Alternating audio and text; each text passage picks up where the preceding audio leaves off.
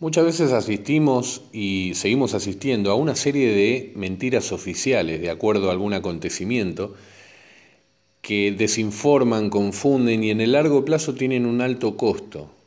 Hoy, Chernobyl, el precio de las mentiras.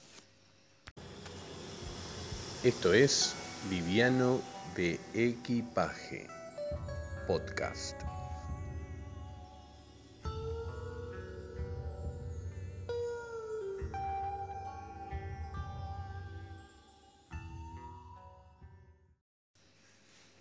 Hola, ¿cómo están? Bienvenidos nuevamente a Liviano de Equipaje Podcast. Mi nombre es Ariel Zapata, pueden seguirme en Instagram como Alaska Liviano de Equipaje.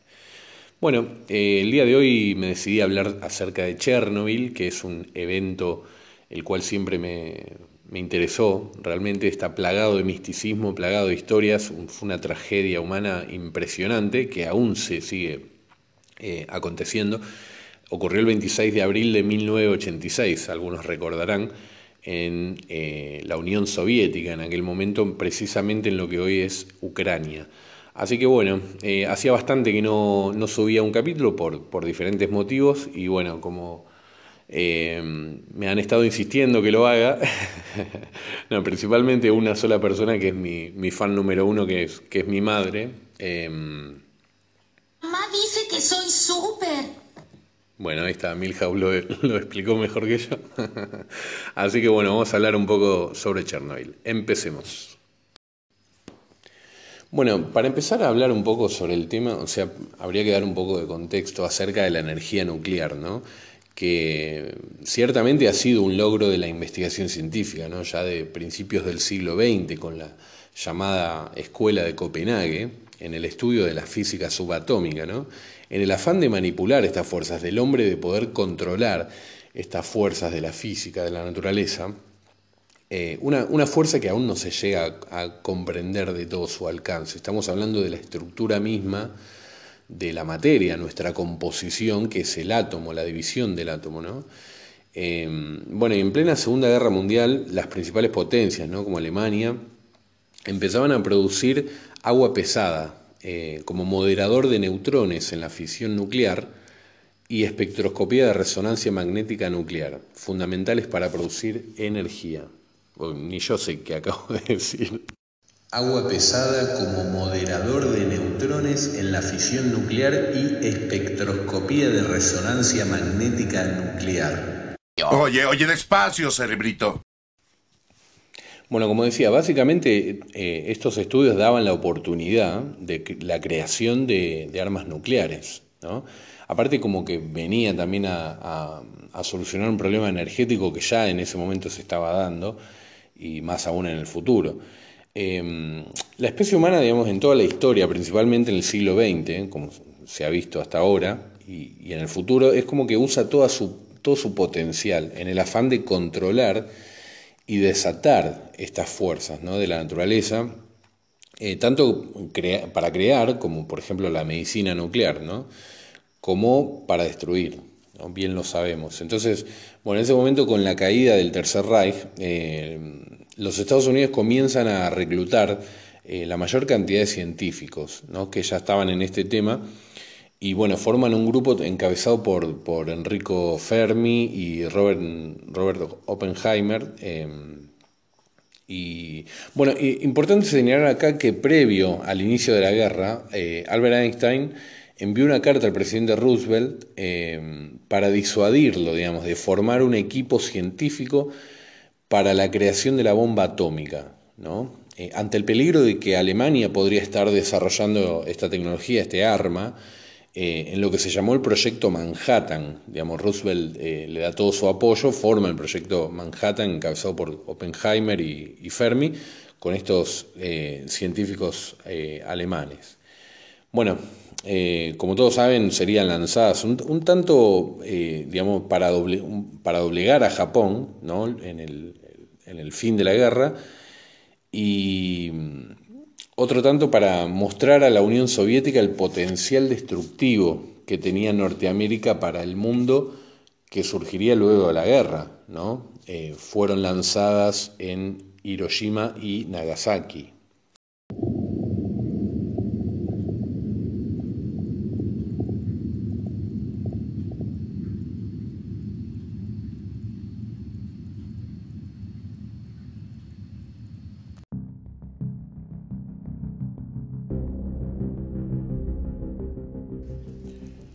A partir de este momento la, la humanidad entró en un nuevo periodo, ¿no? que es la era atómica. O sea, dispone de una, de repente dispone de una energía que no conoce, que no sabe manejar. El humano como especie es muy inferior respecto de la energía atómica, demasiado, muy inferior respecto del conocimiento que tenemos de ella y estamos manejando cosas que nos exceden.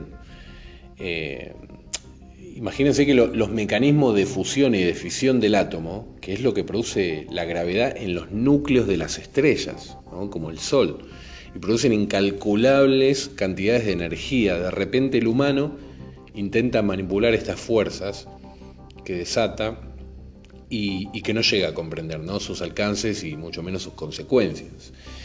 Eh, también luego, bueno, la Unión Soviética ¿no? desarrollaría eh, la llamada bomba del zar, que, era, fue una, bomba termonuclear de hidrógeno, eh, que fue la mayor detonación producida por el humano y se hizo en el, mar Ártico. Todo esto por esta paranoia de la Guerra Fría de, de mostrar a ver quién, quién se la aguantaba más, digamos, y el potencial destructivo que tenían Oriente y Occidente.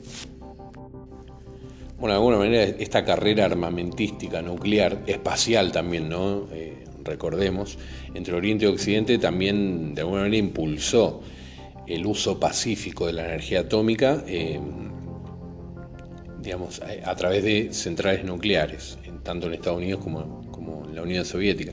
O sea, la energía atómica entendida como progreso porque solucionaría los problemas energéticos de la Unión Soviética. Recordemos la geografía gigante, enorme de la Unión Soviética, que era una Rusia eslava, ¿no? una Rusia central, que eran eh, eh, Rusia, Ucrania y Bielorrusia, una, y Moldavia, em, una Rusia báltica, que son Lituania, Letonia y Estonia, una Rusia caucásica, que eran Georgia, Armenia y Azerbaiyán, eh, Ah, bueno, en la parte del Asia Central, ¿no? Eh, Kazajistán, Kirguistán, Uzbekistán, Turkmenistán, bueno, no sé si me olvido alguna, pero bueno, casi medio mundo directamente bajo la cortina de hierro.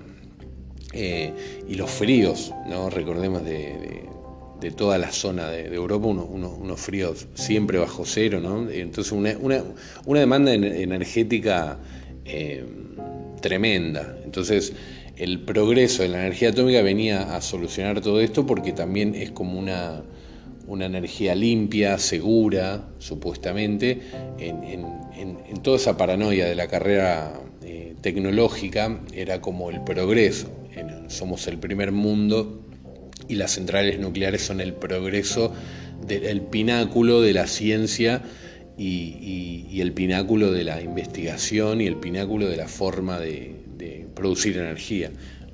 Entonces la, demanda energética era tan intensa, como, como decía, eh, que, mm, que, comienzan a construir eh, varias, muchas centrales nucleares a, lo largo de todo este territorio que, acabo de mencionar. Eh, bueno, de alguna manera pasa el tiempo, esto, mientras esto está funcionando, ¿no? Empiezan a suceder una serie de variables que van desgastando y, y socavando el proyecto de la Unión Soviética. ¿no? Por, un lado, la invasión a Afganistán, eh, que ha tenido un costo tremendo, también el salto tecnológico que se inicia en Occidente, ¿no? hacia la informática, ¿no? la computadora, este, Internet, que crean un mundo que antes no existía, al cual la Unión Soviética no, no se puede adaptar eh, por una economía central planificada eh, ante la globalización. Entonces comienzan a tener una deuda cada vez mayor, eh, bajo el halo de la Unión Soviética, muchas naciones, muchos pueblos, una deuda cada vez mayor. Y ya previo a la, muerte de, Brezhnev, eh, se conocía como el, estancamiento brezhneviano, ¿no? se veía la posibilidad de la, de la disolución, inicios de la década del 80.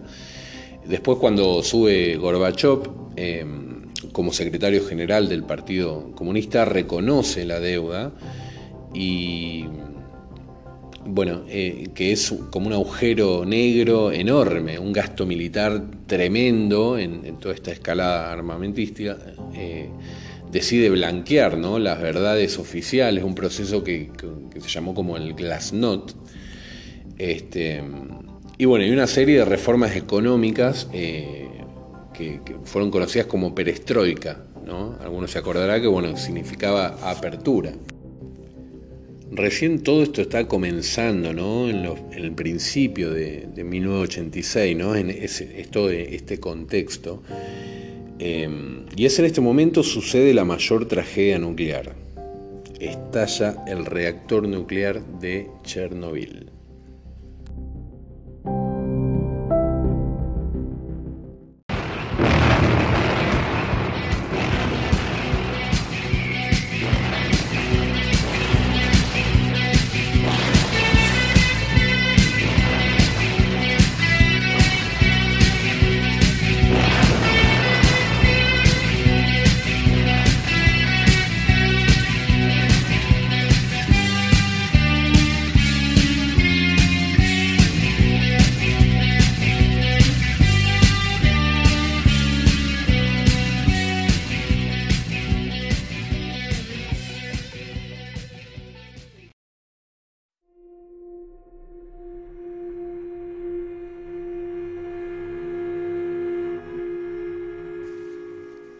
Bueno, en primera instancia eh, no creían que eso fuera posible, eh, no podía suceder realmente, porque de alguna manera derribaba el mito de la supremacía soviética ¿no? en ciencia y tecnología.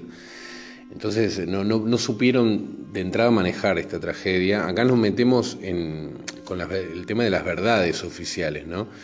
La miniserie Chernobyl de HBO eh, basada en el libro Voces de Chernobyl, ¿no? de la premio Nobel Svetlana Alexandrievich, eh, comienza y termina con un interrogante. Eh, ¿Cuál es el precio de las mentiras?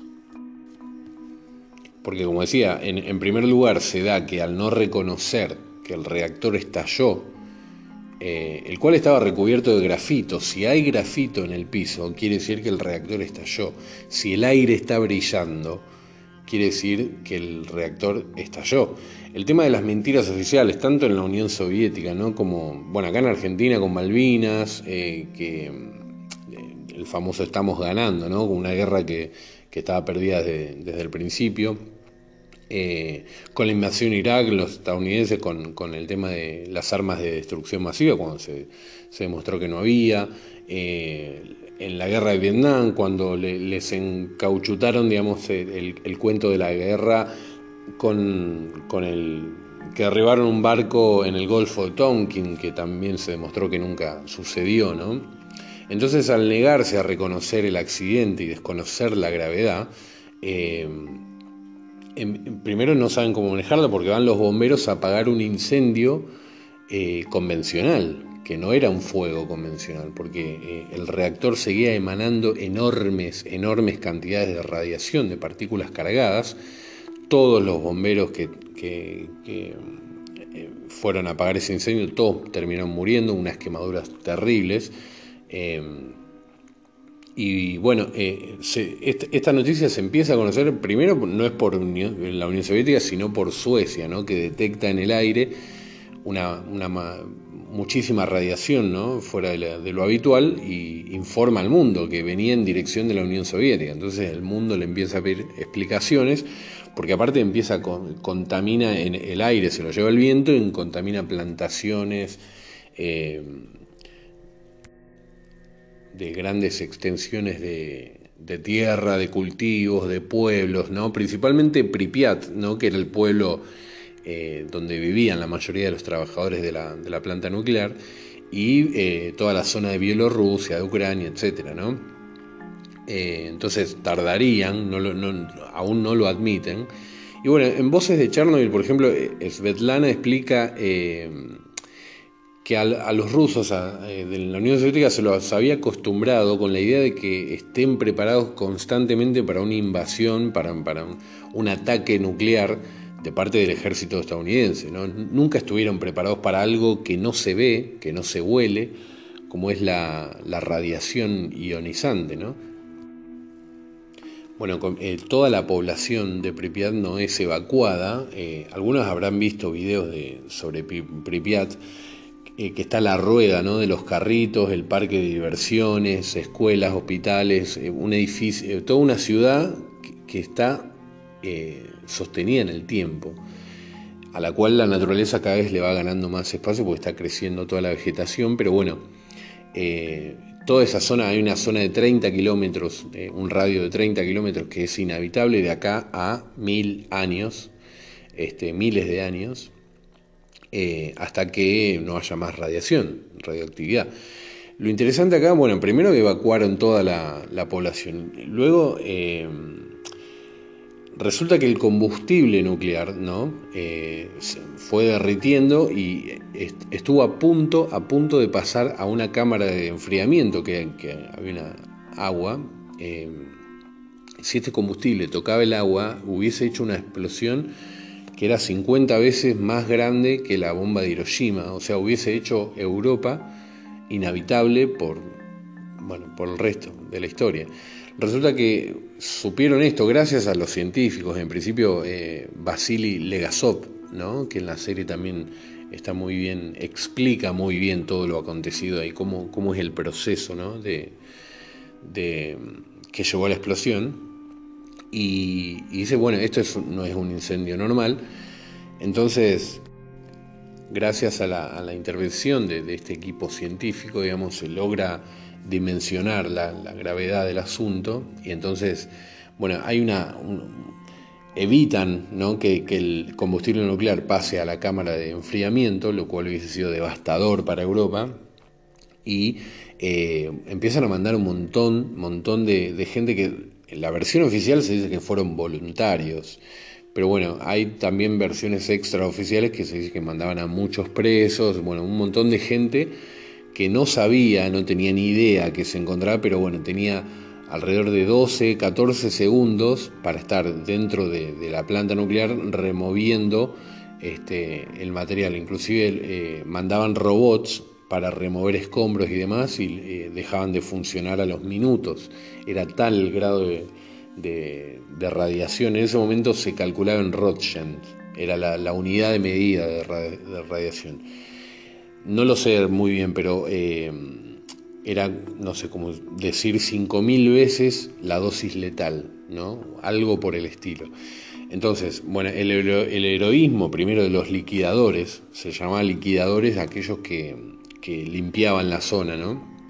Y hicieron eh, primero una, una, cámara, una especie de cofre, este, para que el combustible nuclear no toque el agua.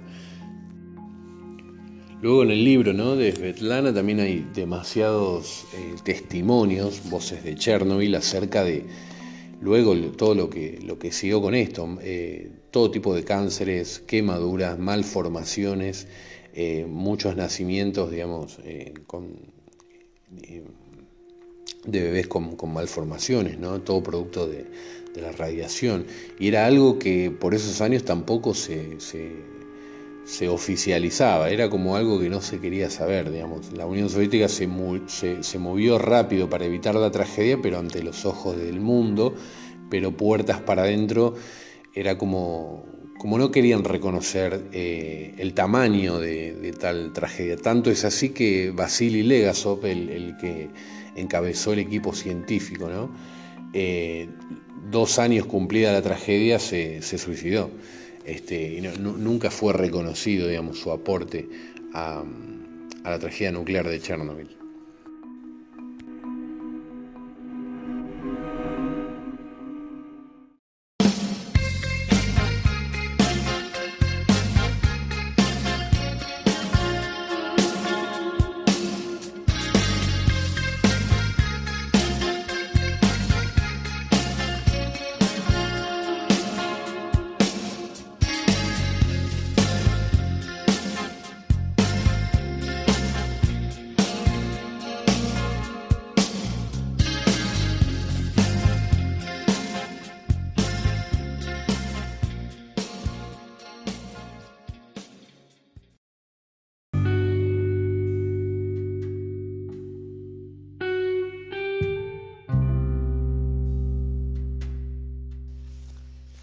De alguna manera esto fue la tragedia de Chernobyl, ¿no? Fue como la gota que rebasó el, vaso, digamos, el empujón que se necesitaba para este, digamos, la caída de la Unión Soviética.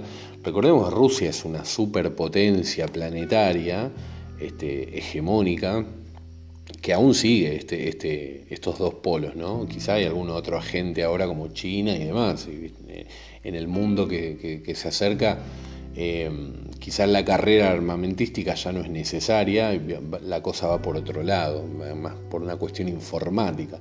De manera que mm, esta obsolescencia en la que cayó la Unión Soviética, esta forma de pensar este, comunista y tan abarcativa, ¿no? casi la mitad del mundo era comunista en ese momento.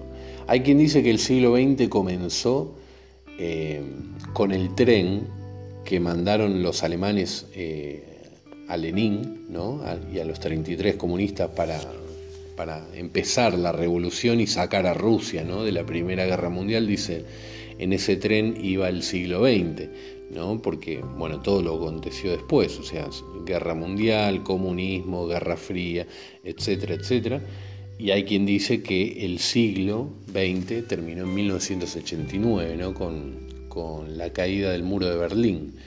Este, o sea, es muy interesante porque si pensamos en la historia no ha habido otro siglo tan agitado y tan revolucionario desde donde se lo mire, a nivel sociedad, tecnología, ciencia, eh, desde donde se lo mire, que el siglo XX. Entonces, de alguna manera, eh, lo que produjo el, el golpe final, digamos, el, golpe de knockout fue eh, el estallido de la planta nuclear de, Chernobyl, que aún sigue teniendo muchas víctimas, ¿no? producto de la radiación.